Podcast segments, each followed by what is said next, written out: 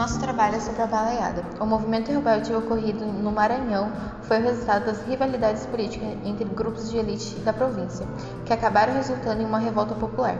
Em 1838, os bentivis, proprietários de terras do interior de Maranhão e Piauí, rebelaram-se contra o governo provincial de São Luís, visto como autoritário.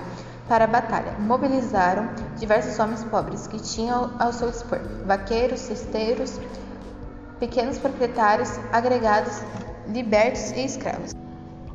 Os bentevis, no entanto, não conseguiram se manter no confronto e o controle da revolta passou para as camadas populares.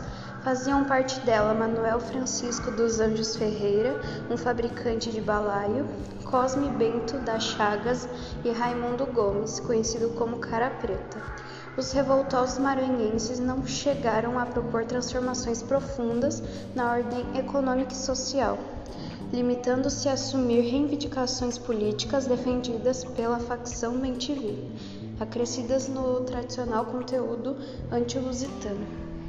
Reprimidos pelas tropas do governo central, sob o comando de Luiz Alves de Lima e Silva, os rebeldes foram derrotados em meados de 1840. Manuel Francisco foi morto em combate, Raimundo acabou expulso da província e Cosme enforcado em 1842.